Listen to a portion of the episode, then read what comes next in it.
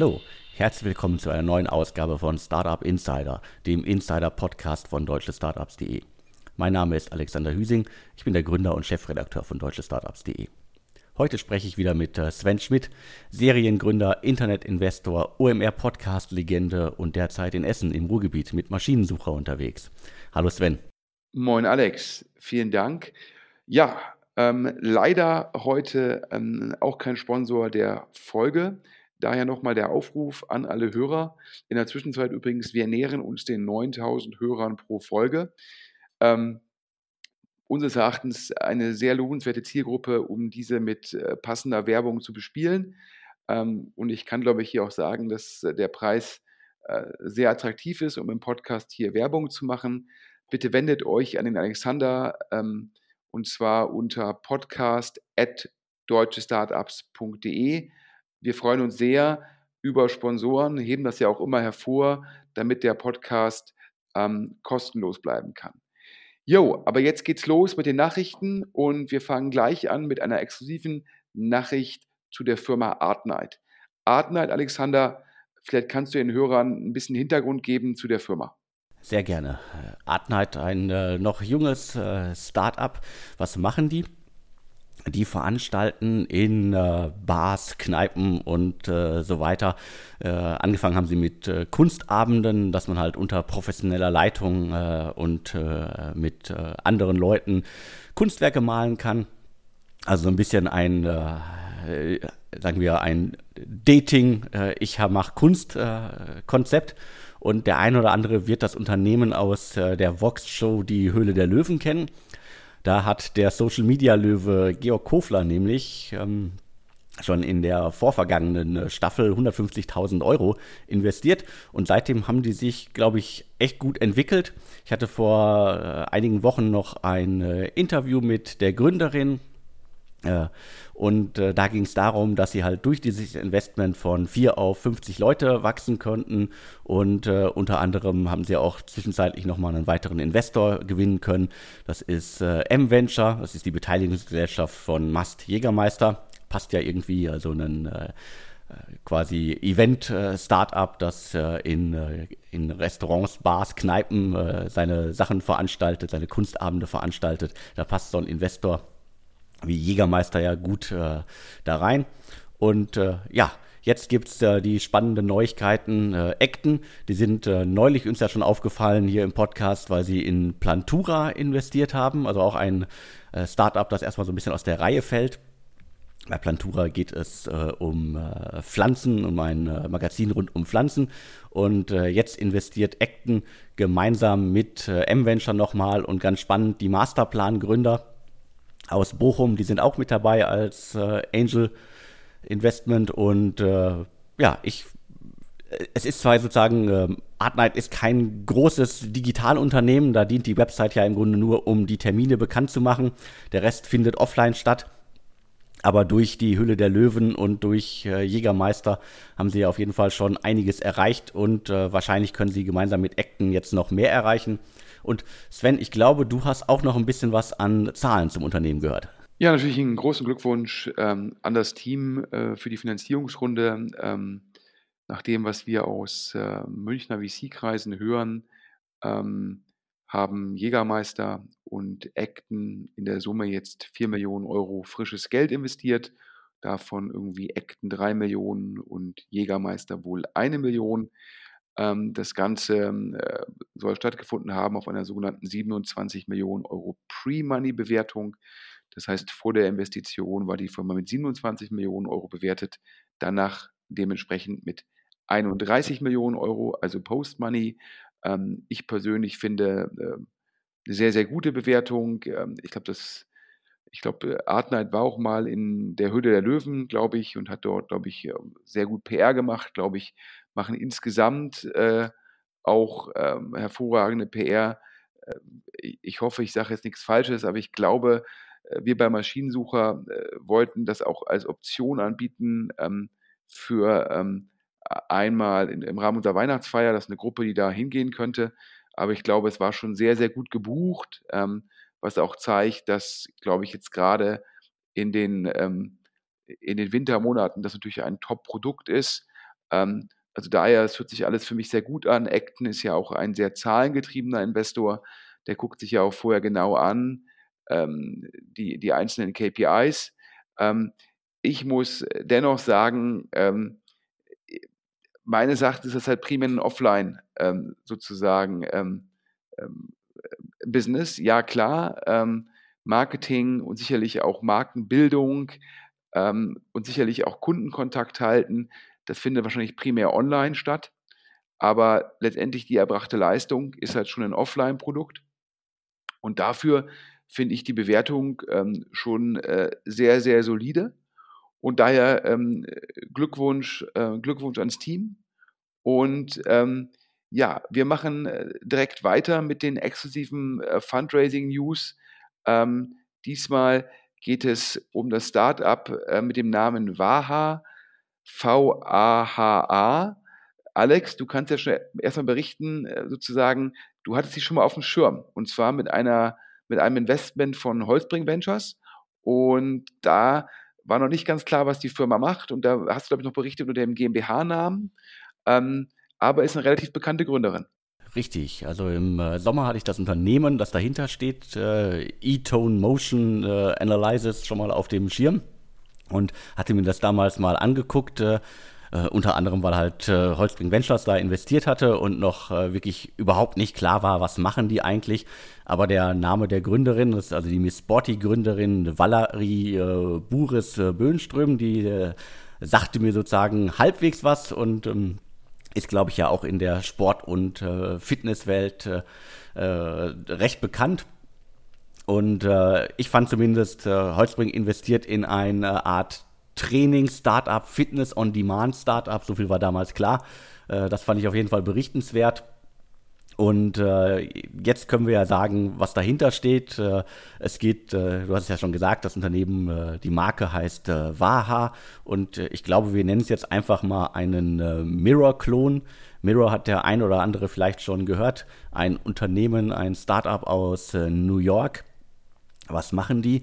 Man kann bei denen für, glaube ich, einen äh, vierstelligen Dollarbetrag einen Spiegel kaufen, vor dem man dann trainieren kann und man bekommt über diesen Spiegel Anweisungen, Trainingspläne und so weiter. Also so ein bisschen die, die moderne, noch eine modernere Version von äh, der Nintendo Wii, wo man ja ein bisschen äh, vor einem Fernseher sich bewegen konnte. Jetzt kann man das alles vor einem Spiegel machen. Und äh, wir haben jetzt hier die äh, brandheiße Neuigkeiten äh, zum Unternehmen dass äh, Rocket da investiert und was ganz spannend ist, äh, Holzbring ist relativ früh eingestiegen und äh, die hatten schon knapp 24 Prozent am Unternehmen. Auf jeden Fall eine spannende, spannende Geschichte. Ich kenne die Gründerin ähm, jetzt nicht, aber glaube ich ein beeindruckender Lebenslauf. Informatik studiert und dann halt ähm, Mitbegründerin äh, von äh, Miss Sporty, ich glaube letztendlich offline Fitnesskette, die das im Franchise vergibt und dann auch noch im Endeffekt, glaube ich, die Performance Sports GmbH mitgegründet und jetzt sicherlich mit Holzbrink und mit Rocket in dem Consumer-Bereich äh, zwei Top-Investoren an ihrer Seite. Ähm, ja, ähm, spannendes Thema. Ich glaube, ähm, der Mirror sicherlich ein Konzept nochmal Rückenwind gewonnen nach dem Börsengang von Peloton. Das ist ja letztendlich auch äh, Peloton, das ist letztendlich ein äh, Fitnessfahrrad für zu Hause ähm, mit halt äh, eingebauten Trainingsmöglichkeiten, wo man mit anderen zusammen Fahrrad fährt, also letztendlich äh, vernetzt. Und äh, da geht natürlich auch die Richtung von Mirror hin. Ähm, du hast ja schon gesagt, so ein, so, ein, so ein interaktiver Spiegel, der kostet, glaube ich, so ungefähr anderthalbtausend Dollar. Aber vor allem halt auch, und das ist natürlich das, der Upside im Geschäftsmodell, glaube ich, 40 Dollar Subskriptionsgebühr pro Monat. Ähm, und klar, äh, der, der, der Pitch ist halt, man muss erst gar nicht ins Fitnessstudio gehen, sondern man kann halt äh, diese Workouts, diese Kurse halt auch direkt zu Hause machen. Und wenn man sich das anschaut auf der Webseite von Mirror, ähm, der Spiegel ist halt auch sehr elegant. Das heißt, ähm, wenn er halt jetzt nicht genutzt wird für Kurse oder halt die, die, die Workouts, dann wirkt er halt wie ein Spiegel. Das heißt, man braucht auch nicht viel Platz, also sehr, sehr äh, flächeneffizient. Und ähm, ich glaube, jetzt mit dieser, mit dieser Top-Gründerin und mit den beiden starken Investoren ähm, wird das sicherlich ein spannendes, ich sag mal, Wettrennen zwischen Mirror und Waha hier in Europa. Und ähm, ja, die Börse wettet Peloton gerade sehr, sehr hoch. Und ich glaube, wenn es einem Mirror gelingt ähm, oder halt einem Waha gelingt, genügend Spiegel ähm, letztendlich äh, in die Installation zu bringen und dann halt 40 Dollar pro Spiegel pro Monat Subskriptionsgebühr einzunehmen. Das ist natürlich mega spannend, weil da wahrscheinlich ja jeder weitere Spiegel liefert dann halt im Endeffekt einen Deckungsbeitrag von den 40 Dollar oder wahrscheinlich in Europa 40 Euro pro Monat. Und wenn man dann halt eine, eine solide Kohorte hat, hat man wahrscheinlich einen sehr, sehr hohen ähm, Kundenwert und kann dann wahrscheinlich die Spiegel, ja, wahrscheinlich fast ohne Marge rausgeben, um dann die Marge über die Subskription zu erzielen. Ja, also insgesamt ein spannendes Modell und ähm, ja, muss einfach mal gucken, ähm, was ist der Preispunkt für so einen Spiegel, um damit in den Massenmarkt zu kommen? Ist der anderthalb tausend Dollar? Ähm, der amerikanische Markt ist da natürlich nochmal größer und vielleicht auch teilweise zahlungsbereiter. Jetzt muss man mal gucken, in Deutschland gibt es ja auch viele Fitnessstudios, die teilweise äh, einfach nur unter 20 Euro pro Monat nehmen. Und da muss man auch keine anderthalb tausend Euro für Geräte ausgeben. Ähm, deshalb muss man mal schauen, wo jetzt in Europa der Preispunkt ist, damit so ein Konzept in den Massenmarkt gehen kann. Ähm, aber ich glaube, ähm, spann spannendes Modell, spannendes Team, spannende Investoren, da bleiben wir dran, Alex, oder? Äh, definitiv. Also äh, Sport zu Hause vor dem Spiegel ist auf jeden Fall ein Modell, äh, das garantiert äh, für einige Schlagzeilen auch sorgen wird. Und äh, ja, du hast es gesagt, das, das Modell ist ja auf jeden Fall extrem spannend, gerade durch die monatliche Abogebühr ich warte darauf, bis sie starten. Ich glaube, auf der Website äh, zählt schon ein Countdown drunter, also lange wird es nicht mehr dauern. Nächstes Thema, ähm, Home 24. Ähm, das war ja sozusagen äh, neben, neben E-Scootern äh, eins der sich wiederholenden Themen bei uns hier im Podcast. Ich glaube, als wir ähm, angefangen haben, über Home 24 zu reden und über die Quartalszahlen, da war der Börsenkurs, glaube ich, bei, bei 16 Euro der ist dann, glaube ich, ganz, ganz weit gefallen auf äh, 2,84 Euro, ähm, ja, 84, also knapp 3 Euro. Jetzt ist er wieder gestiegen auf ähm, über 5 Euro. Ähm, ähm, getrieben sicherlich auch ähm, dadurch, dass bei Westwing wieder Leute eingestiegen sind. Glaube ich, Rocket kauft bei Westwing wieder. Ähm, ich würde sagen, opportunistisch. Ähm, man verkauft bei hohen Kursen und verkauft dann wieder bei niedrigen Kur äh, Kursen zu. Aber damit äh, sozusagen ist natürlich Home 24 und Westwing so ein bisschen bei den ganz niedrigen Kursen. Da haben sich dann wieder manche sozusagen äh, Spekulanten genötigt gefühlt, wieder einzusteigen. Ähm, ja, aber muss auch zugeben, die Quartalszahlen, die Q3-Zahlen von Home 24, die waren besser. Ähm, ich gucke da ja immer primär ähm, auf den Cash Burn, also sprich, wie viel Cash ähm, ist verloren worden. Und da muss man ganz klar sagen, äh, das hat sich gebessert. Ich glaube, das waren, ähm, nachdem es in den ersten beiden Quartalen dieses Jahres ähm, knapp 30 ähm, Millionen Cashburn waren, äh, ist es jetzt, glaube ich, nur noch ähm, knappe 10 äh, Millionen Cashburn. Ähm, das ist auf jeden Fall ja, sehr guter Trend. Ich glaube, man muss hier ganz klar, um das mal zu spezifizieren, es waren nur, nur 7,7 Millionen. Ähm, parallel ähm, ist man im Endeffekt ähm, weiter gewachsen. Ähm, jetzt sicherlich nicht so groß, weil man natürlich auch gucken muss, man kann ja nicht unbegrenzt in Marketing investieren, während man versucht, den Cashburn zu reduzieren. Aber ähm, da muss ich sagen, ähm, ich hätte mehr Cashburn erwartet. Also daher hat mich der Home 24 positiv überrascht. Und ja, jetzt sagt man halt, man würde auch jetzt in in Q4 ähm, würde man irgendwie versuchen, auf ähm, Adjusted EBTA-Basis irgendwie äh, eine schwarze Null zu schreiben. Ähm, da bleibe ich dabei. Ja, Adjusted EBTA-Basis, das ist für mich ein Bullshit-Bingo-KPI. Ja, EBTA ist schon ein bisschen problematisch in der Phase, wo ich immer noch investiere. Äh, zu sagen, ich klammere die, die Abschreibungen aus, das finde ich so ein bisschen äh, Problem, finde ich irgendwie nicht, nicht sinnvoll. Und dazu kommt halt dieses Adjusted. Äh, da kann man dann rausrechnen, was man rausrechnen möchte, damit man halt eine schwarze Null schreibt. Für mich bleibt bei Home24 der Cashburn der entscheidende KPI. Ähm, denn äh, noch hat man halt 44 Millionen sozusagen äh, Geld auf der hohen Kante, also zu Ende Q3, also zum 30.09. Ähm, 2019. Und äh, das ist äh, sozusagen der Punkt, ja, da muss, da muss Home24 weiter aufpassen, damit es halt äh, keine Kapitalerhöhung durchführen muss. Und daher für mich bleibt ähm, halt im Endeffekt, wie viel verbrennt Home24 pro Monat, pro Quartal. Auf die Kennziffer gucke ich weiterhin. Aber ich muss zugeben, ja, hat man sehr gut reduziert. Und der Marc Appelhoff, der, der CEO von Home24, ähm, der hat ja angeboten, dass er gerne mal einen gemeinsamen Podcast macht. Ähm, und das Angebot steht weiter, ja, auch ähm, wenn ich an dem Podcast als erstes zu einem reduzierten Cashburn gratulieren muss. Okay, also mich hat es auch überrascht äh, und äh, scheinbar sind sie ja wirklich im Moment äh, einigermaßen auf Kurs, um zumindest äh, das, was sie der Börse versprochen haben, äh, dass sie das halten können. Und äh, naja, ich meine, wir haben jetzt schon Dezember, das, das Jahr ist quasi rum. Äh, ich glaube, äh, vor, Weihnachten fangen jetzt nicht noch viele Leute an, sich irgendwie das Wohnzimmer neu einzurichten. Das passiert dann, glaube ich, immer nach Weihnachten, wenn man fünf Tage zu Hause in der Wohnung gesitzt hat, gesessen hat. Und äh, dementsprechend, aber man darf halt nicht vergessen, bei Home24, äh, der Ausgabekurs, der lag bei 28,50 Euro. Und äh, du hast es gesagt, zuletzt ging es ein bisschen runter, nach den Zahlen ging es aber auch wieder leicht, äh, ging es hoch und jetzt ging es auch wieder ein bisschen leicht runter. Und aktuell so bei heute Morgen hatte ich nachgeguckt, äh, bei 5,13 Euro.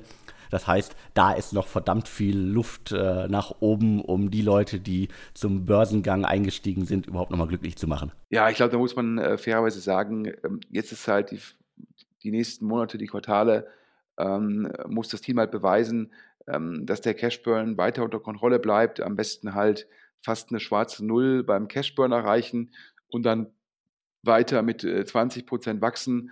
Und wenn man halt cashneutral 20 Prozent wachsen kann, ich glaube, dann gewinnt man auch das Vertrauen der Investoren ähm, wieder und dann kann es auch wieder nach oben gehen. Ja? Ähm, wenn man dann wirklich sagt, man hat sozusagen die Logistik-Herausforderungen gemeistert, man hat ähm, die ERP-Herausforderungen gemeistert, man hat das Marketing justiert ähm, und man kann jetzt im Endeffekt mit 20 Prozent wachsen und das ohne, dass man weiteres Kapital braucht, also ohne eine weitere Kapitalerhöhung, die die Bestandsinvestoren verwässern würde. Wenn das klappt, ist da sicherlich auch wieder Potenzial nach oben. Das heißt, ich glaube, der, der Aktienkurs, der, der spiegelt letztendlich ähm, zwei, ähm, wahrscheinlich zwei Lager wieder. Zum einen das Lager, das darauf wettet, ähm, Mark, Mark Appelhoff als CEO, der schafft die Wende, der bekommt das Ganze ja, Cashflow-effizient hin und wahrscheinlich noch einige Skeptiker, die sagen, das ist noch ein langer Weg und es braucht noch eine Kapitalerhöhung. Ich würde sagen, ähm, schauen wir mal, ähm, ist ja jetzt sicherlich, ähm, muss man einfach mal gucken, ähm, ob jetzt, wie gut das Q4 wird und wie gut das Q1 werden sicherlich ähm, starke Monate, gerade wo das Wetter jetzt ja auch etwas äh, kühler geworden ist. Ja, aber wir bleiben da am Ball. Aber ja, man muss ja auch mal sagen, mich hat es positiv überrascht. Also daher ein äh, Glückwunsch an Marc Appelhoff und muss auch hier mal an der Stelle sagen, ähm, ich bleibe weiterhin dabei. Ich hätte mir beim Börsengang mehr Transparenz gewünscht für die Kleinanleger. Ähm, ich hätte mir insgesamt für alle Investoren mehr Kapitaleffizienz gewünscht. Aber äh, Marc Appelhoff geht äh, sehr souverän ähm, mit Kritik um und äh, scheinbar wird am Cashburn ja jetzt auch gearbeitet. Und wie gesagt, er hat eine stehende Einladung, hier in den Podcast zu kommen und äh, mit uns über die Zahlen zu sprechen. Wir würden uns auf jeden Fall freuen. Aber auf zum nächsten Thema. Und zwar, wir haben ähm, ja, von einem sogenannten Limited Partner, das ist jemand, der in Fonds investiert, ähm, Bewertungen von Startups bekommen. Wie bekommt so ein Limited Partner diese Bewertungen? Die einzelnen Fonds, die machen ein Reporting. Das heißt, ja, letztendlich sind ja die Limited Partners die Kunden der VCs, ja, ähm, und dann kriegen die halt Bericht erstattet, meistens quartalsweise, teilweise halbjährlich, darüber, wie sich das Portfolio, wie sich der konkrete Fonds, in den sie investiert haben, entwickelt. Und ähm, uns sind da sozusagen von einem Limited Partners, von einem Limited Partner, da bedanken wir uns auch sehr, Unterlagen zugespielt worden. Und wir wollen jetzt mal die spannendsten Firmen rausnehmen, ja, und dort halt ähm, die konkreten Bewertungen verkünden. Ähm, Und äh, dazu muss man sagen, das ist meistens, bezieht sich das irgendwie auf Q1 diesen Jahres. Das sind also keine top aktuellen Bewertungen. Ähm, wir haben mal geguckt, ob es danach noch ähm, Runden gab. Und bei einer Firma, die wir jetzt nennen, gab es die Runde, ähm, nämlich bei Schoko. Schoko, da hatten wir exklusiv, ich glaube, ja, äh, Wochen vor, dem, vor der offiziellen Bekanntgabe über das Bessemer Investment ähm, äh, berichtet. Und wir hatten ja auch exklusiv über das Investment von Lukas Skadowski ähm, berichtet. Der hat nämlich die Series A gemacht. Und ähm, Alex, bevor ich jetzt wieder loslege und über Schoko rede und das gar nicht eingeordnet habe, vielleicht kannst du ja nochmal sagen, was macht eigentlich ähm, Schoko genau? Aber gerne doch. Ähm, du hast es ja schon gesagt, äh, Schoko ist uns in den vergangenen Monaten schon mehrmals untergekommen. Äh, was machen die genau? Äh, wir haben es, glaube ich, immer als äh, transaktionalen äh, Messenger bezeichnet, also eine vertikale Integration für äh, Restaurantbesitzer, äh, Betreiber, äh, dass sie nicht mehr über sagen wir jetzt schön, oder Fax oder äh, im besten Fall noch über E-Mail äh, und äh, Telefon ihre Sachen bestellen können, sondern dass sie mit der App durch das Restaurant gehen können und dort ausklicken können und das alles schön in den Warenkorb legen. Und so quasi auf eine moderne Weise ihren Laden führen können. Da gibt es ja auch ein paar andere Wettbewerber, die das äh, für andere Segmente machen. Äh, wir hatten öfter auch schon mal über Reiki aus äh, Großbritannien berichtet und dementsprechend eins der Themen, die uns in den vergangenen Monaten immer wieder beschäftigt hat. Richtig. Und die Series A, die war 5,6 Millionen Euro groß, davon wohl 4 Millionen Euro von ähm, Mr. Delivery Hero himself, Lukas Gadowski. Und die Pre-Money hier exklusiv waren 20 Millionen, die Post-Money nach unserem Verständnis 25,6 Millionen Euro. Ja, also ähm, ähm, und dann die Bessemer-Runde, ja, der, die, der, die entsprechende sozusagen Hochbewertung, äh, hatten wir auch schon gesagt, ein sehr erfolgreiches Investment für Lukas Gadowski, scheinbar ein sehr, sehr hoher GMV, also sprich, viele Restaurantbesitzer machen ihre ganzen Bestellungen darüber und natürlich bestellt so ein Restaurant relativ viel ähm, pro Woche, pro Monat, daher ein hoher GMV. Spannendes Modell, wir bleiben dabei. Jetzt zu einer Firma, sicherlich aufgesetzt von einem der Top Angel in Berlin, damals sozusagen als Manager bei StudiVZ mit eingestiegen. Ähm, ein VIAUler, Michael Brehm, in der Szene sehr bekannt. Der hat ein Startup für künstliche Intelligenz aufgesetzt, ähm, I2X, geschrieben I2X. Ähm, Alex, ich glaube, da geht es darum, um Callcenter oder Vertriebsautomatisierung. Du weißt da immer mehr. Genau, du hast es schon richtig zusammengefasst. Äh, es geht darum, halt äh, die immer wiederkehrenden Anfragen, die äh, Vertriebsteams, Salesmannschaften haben, dass man die im Grunde über eine künstliche Intelligenz ähm, besser bearbeiten kann, besser erfassen kann und dass sozusagen dann auch jeder, der am, am Telefon im Callcenter sitzt, auf alles zugreifen kann das ist zum einen für die Mitarbeiter, die da arbeiten, gut, aber auch für die Kunden, die irgendwo anrufen oder halt eine E-Mail schreiben, äh, wenn da rausgefiltert wird, äh, welche Probleme, welche Herausforderungen sie gerade mit dem Produkt des Unternehmens haben, äh, dass alles irgendwie schneller funktioniert und man auch bessere Antworten bekommt. Dafür steht äh, i2X und ähm, äh, eins, glaube ich, der Startups im Segment künstliche Intelligenz, die da ganz weit vorne sind. Ja, und auch hier ist die Post-Money-Bewertung schon bei 32,7 Millionen Euro angelangt. Das zeigt auch mal wieder, dass jemand mit der Reputation von Michael Brehm halt auch sehr gutes Fundraising machen kann und die Bewertung der Firma ähm, entsprechend hoch ist. Und dann, ich muss es sagen, die nächste Bewertung, die hat mich überrascht, weil ich die Firma sicherlich auf dem Schirm hatte, aber nicht wusste, dass die Bewertung schon so hoch ist. Wir reden über ZenJob und der Alex sagt gleich, worum es geht aus dem Namen kann man ja schon ableiten, ja, hat was mit Jobs zu tun. Da ist die Post-Money-Bewertung schon bei 94 Millionen Euro angekommen. Und Alex, von dir, du kennst den Gründer, ein, zwei Worte zu ZenJob. Also mich hat die Bewertung auch überrascht. 94 äh, Millionen ist schon mal eine stattliche Ansage. Was machen die? Äh, das ist eine äh, studentische Zeitarbeitsvermittlungsfirma, äh, glaube ich, auch ein Segment, äh, das äh, immer wieder gut äh, gefragt ist, äh, wo, wo, es viele Unternehmen gibt, die immer wieder äh, Nachschub an Mitarbeiterinnen und Mitarbeitern brauchen und Zenjob, die helfen dabei, dass das alles funktioniert. Und ich glaube, da sind auch etliche der üblichen Verdächtigen schon von Anfang an drin. Also unter anderem Christoph Mehr, zuletzt ist, glaube ich, AXA eingestiegen. Und ich glaube, die letzte Runde äh, waren irgendwas 15 Millionen, wenn ich das richtig im Kopf habe, die in das Unternehmen geflossen sind. Und äh, ich hatte die zwar, ich hatte immer wieder gehört, dass die gut unterwegs sind, aber dass, äh, dass es so gut äh, zu laufen äh, scheint, äh, das hätte ich jetzt auch nicht gedacht.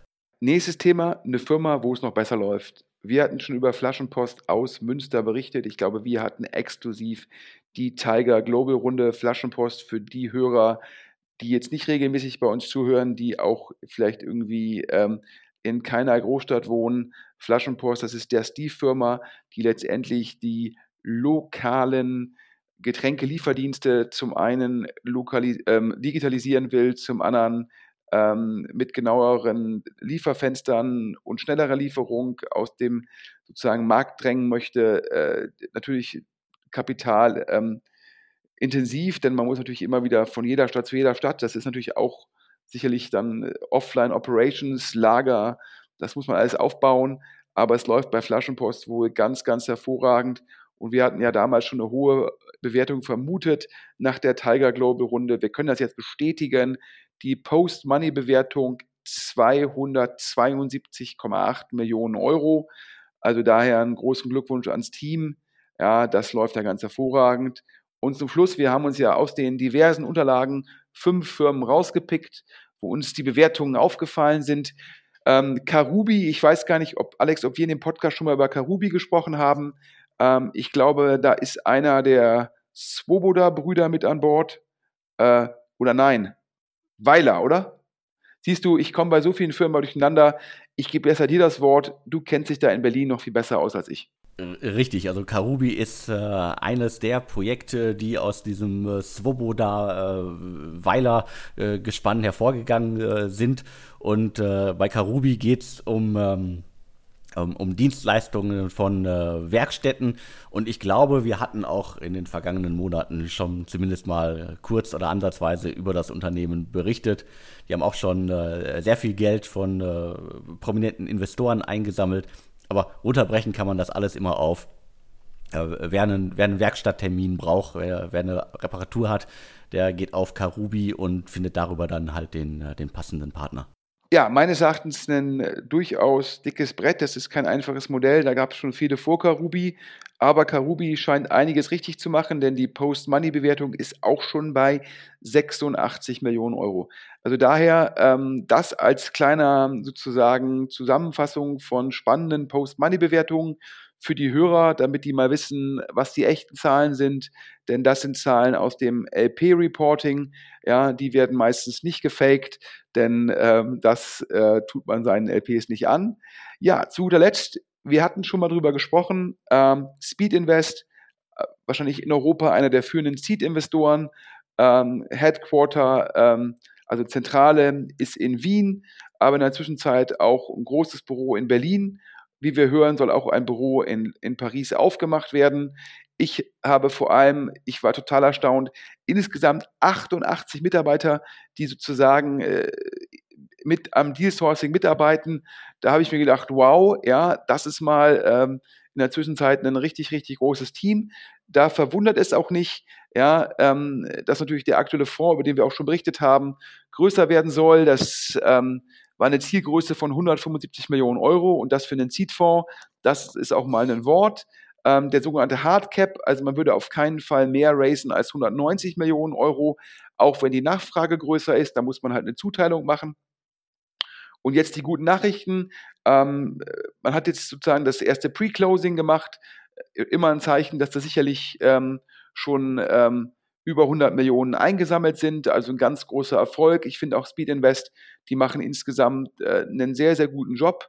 Und der Ansatz zu sagen, wir machen zwar Seed Investments und äh, wo man ja viel sagt, ja, kann man ja gar nicht skalieren und die schaffen halt daraus eine richtig große Plattform zu bauen, Ähm, sicherlich in Europa gibt es da, glaube ich, keinen vergleichbaren, der das in der Größe aufzieht. Äh, Finde ich sehr, sehr spannend und sehr gut und hilft halt auch nochmal sozusagen vorne den Funnel größer zu machen. Ähm, Alex, du liest ja auch, glaube ich, berichtest ja auch öfter über Speed Invest Investments im Rahmen sozusagen der täglichen Deal-Updates auf deutsche Startups. Richtig, also äh, ist mir natürlich ein äh, Name, ein, ein, guter Name und äh, das ist, glaube ich, auch einer der äh, Frühphasen-Investoren, wo wir dann auch schon mal genauer nochmal hinschauen, wo haben sie jetzt eigentlich investiert, äh, was machen die Unternehmen genau? Und mich freut es sehr, dass sie jetzt irgendwie da ja scheinbar ja gut auf der Zielgeraden schon sind und äh, kann, glaube ich, Dachregion oder wenn sie jetzt auch noch nach Frankreich gehen, also Europa kann das gut gebrauchen. Die haben bewiesen, dass sie oftmals ein gutes Näschen haben und äh, wenn sie dann noch mehr Investments machen können, dann profitieren wir alle davon. Ja, was ganz spannend ist, ähm, uns ist dort das sogenannte Fundraising Deck, also das Deck, mit dem der Fonds selbst Geld ansammelt, zugespielt worden. Und äh, dort sind auch Trends identifiziert worden. Und ähm, da ist gesagt worden, dass man jetzt zum ersten Mal also ganz deutlich erkennen kann, dass die höheren Bewertungen im Bereich Growth in den späteren Runden auch dazu führen, dass bei ausgewählten Startups die Seed-Bewertungen steigen. Das heißt, wir haben da einen sogenannten ähm, Trickle-Down-Effekt.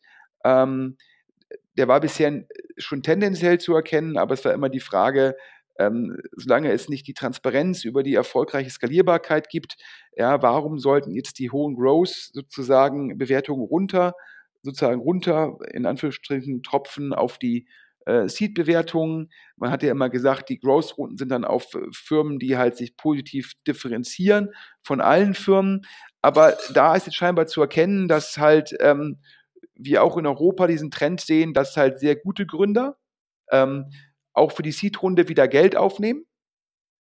Und bei den guten Gründern ja, äh, wird davon ausgegangen, dass die Erfolgswahrscheinlichkeit für einen großen Erfolg äh, höher ist als bei First-Time-Gründern. Und daher können diese Gründer auch schon im Seed-Bereich äh, die höhere Bewertung durchsetzen.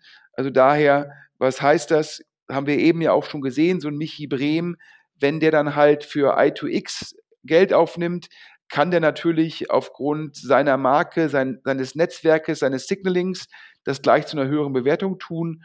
Und diesen Trend hat jetzt äh, Speed Invest auch allgemein festgestellt. Ähm, daher äh, sicherlich ein sehr gutes Deck von Speed Invest, wo man diese Trends identifizieren konnte. Ähm, leider dürfen wir solche Decks nicht posten, ähm, aber dennoch wollten wir euch hier einen Einblick geben. Ja, das war heute, glaube ich, ein relativ kompakter Podcast, Alexander. Ich gucke auf die Uhr, 35 Minuten, also wir sind nur knapp über dem halben Inlandsflug. Ähm, ja, liebe Hörer, äh, nochmal der Aufruf, ja, wenn ihr den Podcast unterstützen wollt, bitte mailt dem Alexander an podcast.deutschestartups.de. Das ist Punkt 1. Punkt 2, wenn ihr Hinweise habt, ebenso die E-Mail-Adresse nutzen oder über den anonymen Briefkasten auf der Webseite. Und äh, Punkt 3 und 4 nochmal Werbung in eigener Sache. Zum einen, jetzt steht ja irgendwie Weihnachten vor der Tür. Und äh, wer seinen Eltern ähm, erklären möchte, was machen Startups eigentlich, dem kann ich nochmal das Buch ähm, vom Alexander sozusagen ans Herzen legen.